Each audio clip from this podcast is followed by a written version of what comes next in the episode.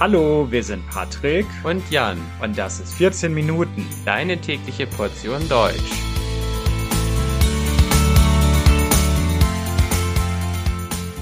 Folge 148 Der lange Weg zur Einheit 5 Die Gründung der Bundesrepublik der Bonner Republik Liebe Hörer, nachdem wir uns das letzte Mal mit der Schreckensherrschaft der Nationalsozialisten und mit dem NS-Staat beschäftigt hatten und mit den Gründen, die zur Entstehung dieses NS-Staats geführt hatten, befassen wir uns heute mit dem Neuanbruch. Also glücklicherweise war das tausendjährige Reich schon nach wenigen Jahren zu Ende und es kam zu einer katastrophalen Niederlage des Deutschen Reiches und anschließend war Deutschland praktisch nicht mehr existent. Also Deutschland wurde aufgeteilt in verschiedene Besatzungszonen.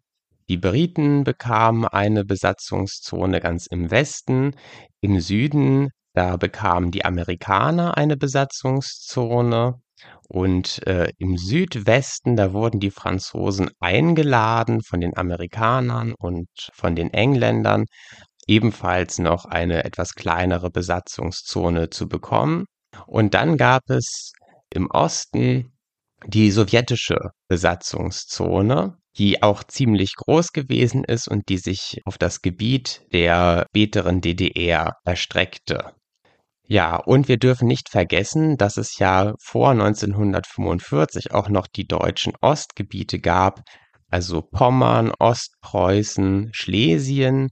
Diese Gebiete wurden alle an Polen oder an die Sowjetunion abgetreten allerdings nicht ganz offiziell abgetreten. Also die Bevölkerung aus diesen Gebieten, die deutsche Bevölkerung, die wurde größtenteils vertrieben und somit äh, entstand ein etwas unklarer Status. Also die Gebiete gehörten dann zu Polen oder zur Sowjetunion aber so richtig anerkannt war das von deutscher Seite und von westlicher Seite nicht, sondern es gab so die Vorstellung, dass es einen künftigen Friedensvertrag geben würde. Und vor allem in Deutschland gab es die Hoffnung, dass man äh, die Ostgebiete oder Teile der Ostgebiete äh, wieder zurückerhalten könnte. Und erst so in den folgenden Jahrzehnten merkte man dann, dass diese Ostgebiete verloren waren und dass man sie nie wieder zurückbekommen könnte. Also das war so die Situation 1945.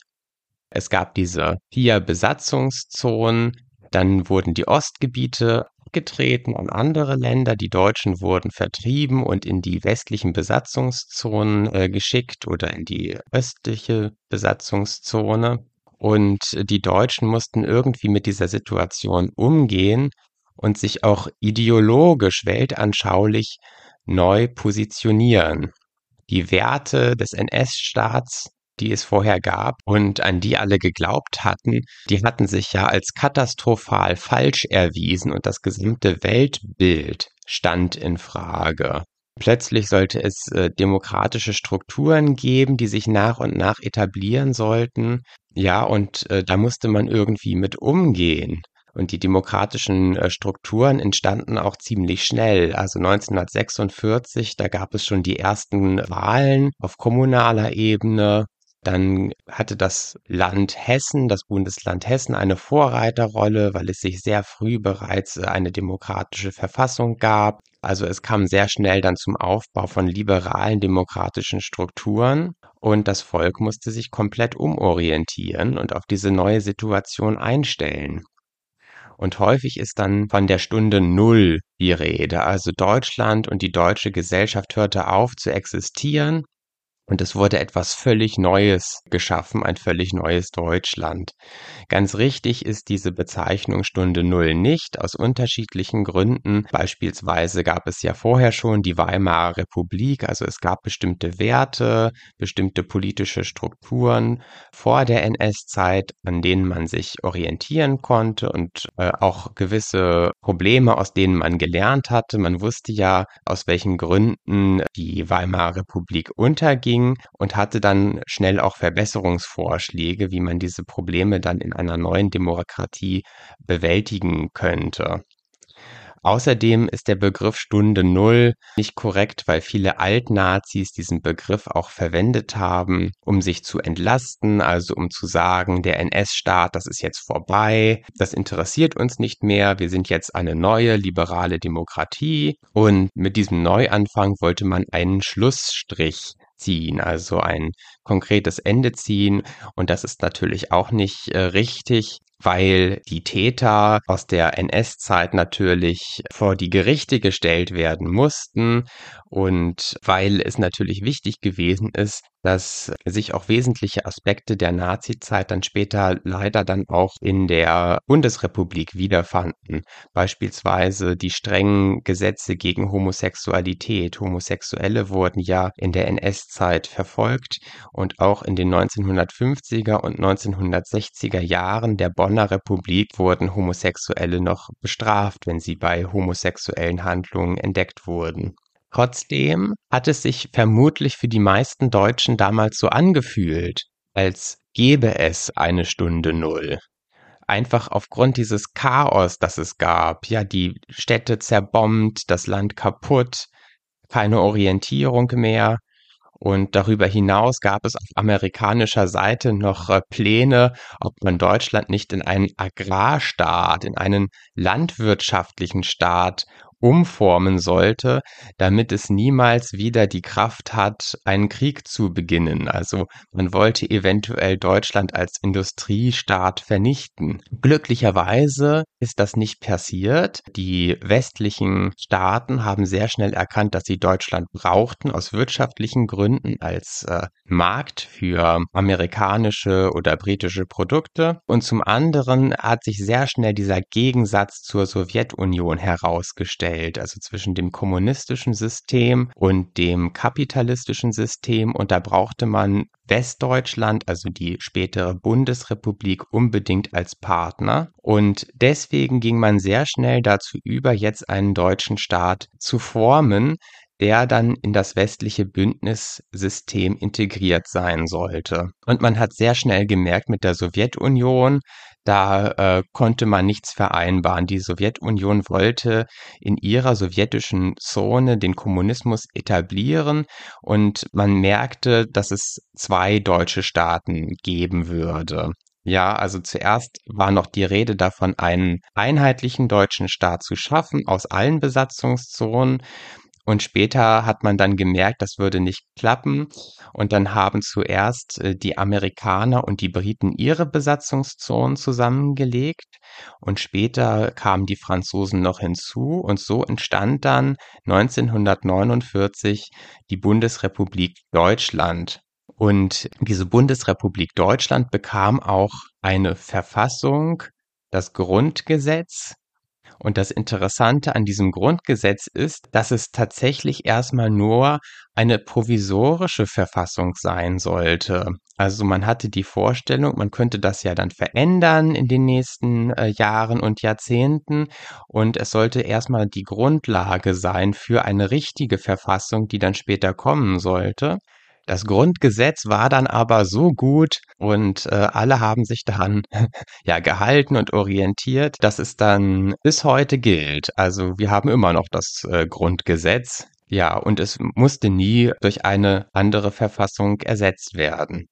Bayern hat damals übrigens gegen das Grundgesetz gestimmt, weil Bayern gesagt hat, es gebe nicht genug Föderalismus, also es gebe nicht genug Eigenständigkeit der Bundesländer und äh, deswegen hat Bayern gegen das Grundgesetz gestimmt. Aber äh, Bayern wurde überstimmt von den anderen Ländern und dann hat Bayern gesagt, ja, wir lehnen das Grundgesetz ab, aber wir akzeptieren es, weil wir ja von den anderen überstimmt wurden. Ja, das ist auch noch ein interessanter Aspekt bei dieser Entstehung der Bonner Republik, der Bundesrepublik Deutschland. Eine richtige Staatsgründung war es übrigens nicht, also es wurde mehr als Neuorganisation empfunden und man hat sich wieder sehr stark an alten Symbolen orientiert, die es vorher gab. Also die Flagge war wieder die alte aus der Weimarer Republik und aus dem ersten Deutschen Reich, also schwarz-rot-gold. Die Nationalhymne war auch wieder die alte der Weimarer Republik. Allerdings wurde die erste Strophe dann nicht mehr gesungen, weil die erste Strophe wegen nationalistischer Tendenzen eben umstritten ist. Und ein Zahlungsmittel wurde eingeführt, die D-Mark, die deutsche Mark, in das die Deutschen sehr schnell großes Vertrauen deckten, weil die D-Mark sich eben als besonders gutes Zahlungsmittel bewährte. Die Parteien waren in der Frühphase der Bonner Republik übrigens ganz andere als in der Weimarer Republik. Die SPD, die gab es noch, und die Zentrumspartei gab es nicht mehr, weil die Zentrumspartei sich mit verschiedenen anderen christlichen Parteien verbündete oder zusammenlegte und so entstand dann eine Partei, die nicht nur rein katholisch war, wie die Zentrumspartei, sondern auch äh, evangelische Christen aufnahm. Und das war dann die Christlich-Demokratische Union, die CDU. Und die kleineren Parteien, die kleineren liberalen Parteien, DDP und DVP, legten sich zur neuen FDP zusammen.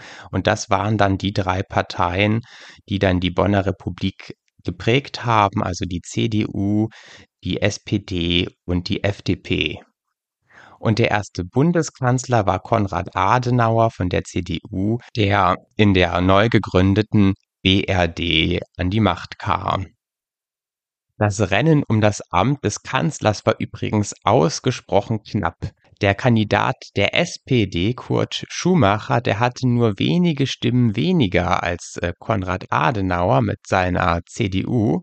Und das lag vor allem daran, dass die SPD wichtige Wählerschichten in Ostdeutschland hatte. Und da das ja sowjetische Besatzungszone und DDR gewesen ist, konnte er auf diese Wähler dann nicht mehr zurückgreifen. Und so hatte Konrad Adenauer dann am Ende einen kleinen Vorsprung mit seiner CDU. Das Interessante an dieser Wahl war übrigens auch, dass beide Opfer der Nazi-Diktatur gewesen sind. Also Kurt Schumacher war lange Zeit im Konzentrationslager und auch körperlich soll man ihm äh, diese lange Zeit im Konzentrationslager auch noch angesehen haben. Und auch Konrad Adenauer war ein Verfolgter der Nazis, der einige Monate in einem Gefängnis inhaftiert gewesen ist. Und obwohl es nur einige Monate waren, war dieses Nazi-Gefängnis dafür bekannt, dass da viele Hinrichtungen stattfanden und man wusste nicht, ob man wieder rauskam. Obwohl es nur wenige Monate gewesen sind, war das sicherlich eine ganz schreckliche Zeit. Und das war natürlich interessant, dass die Deutschen dann eben zwischen Kanzlerkandidaten zu wählen hatten, die beide Opfer des NS-Regimes gewesen waren und äh, inhaftiert gewesen sind. Leider gab es auch viele Kontinuitäten zur Nazizeit. Ich hatte es schon angesprochen. Einige Gesetze galten weiter, die Homosexuellenverfolgung beispielsweise galt weiter. Es gab viele alte Nazis in der Verwaltung, in den Gerichten und erst so Ende der 1960er Jahre konnte sich Deutschland äh, wirklich von diesen alten Nazis weitgehend befreien, als die Studenten auf die Straßen gingen und es zu einer Studentenrevolte kam. Aber im Grunde war die Bonner Republik natürlich äh, ein großer Erfolg und die Gründung der Bundesrepublik Deutschland. Und so ist Deutschland während der nächsten Jahrzehnte zu einem der demokratischsten Länder der Welt geworden, obwohl es vorher, kurze Zeit vorher, das totalitärste Land der Welt gewesen war. Und das innerhalb weniger Jahre. Und das macht doch Mut für heutige Krisen, Kriege, Auseinandersetzungen, dass so schnell ein totalitärer Rechtsstaat zu einer Demokratie und eine autoritäre Gesellschaft zu einer liberalen Gesellschaft werden kann.